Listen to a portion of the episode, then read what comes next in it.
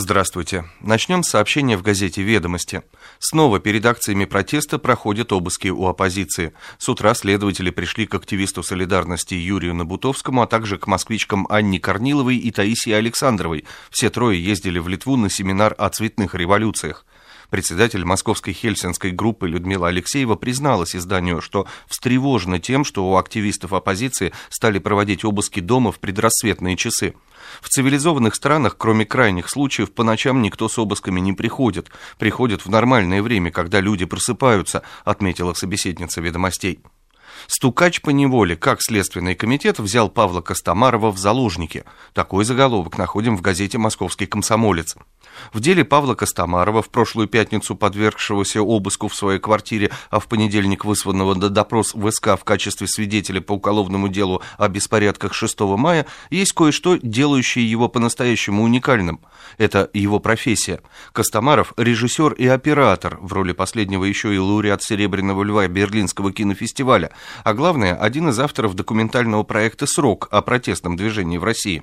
Документалист уже сейчас заявил, что следственные действия нанесли серьезный урон его работе, а оставленный за ним статус свидетеля и вовсе рискует поставить под вопрос дальнейшую работу над сроком. Это значит, что на карте в данный момент стоит не только конкретная личность, под угрозой одна из ключевых ценностей демократического общества – свобода слова, точнее то, что от нее осталось. И еще одна мысль авторов МК. Атакуя Костомарова, Следственный комитет не привлекает к расследованию дополнительного свидетеля тех событий, а пытается запретить саму память о них. «Экологическая тропа к новой политике и экономике». Так озаглавлена первая программная статья лидеров партии «Экологическая тропа» Олега Козырева, Николая Ляскина и Евгении Чириковой в газете «РБК Дейли». Российская политика изменилась в тот день, когда человек не побоялся встать между тем, что ему дорого, и тем, что стремится это дорогое уничтожить. Люди бесстрашно защищают парки, реки, скверы, памятники архитектуры, объекты культуры, дворы. Это обычные мамы, обычные папы, защищающие место, в котором живут. На них давят, про них врут, им угрожают, их избивают, таскают под опросом и судам. Время, когда чиновники, смеясь, отправляли всех в суды, уходит. Граждане сами стали стеной, которая не пускает вырубщика без разрешительных документов документов. Пусть вырубщик доказывает, что может уничтожать общественный лес.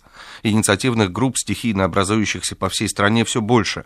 Кому-то удается отстоять свои интересы, кому-то нет. Истории успеха и даже опыт неудач – все служит общему обучению и росту эффективности.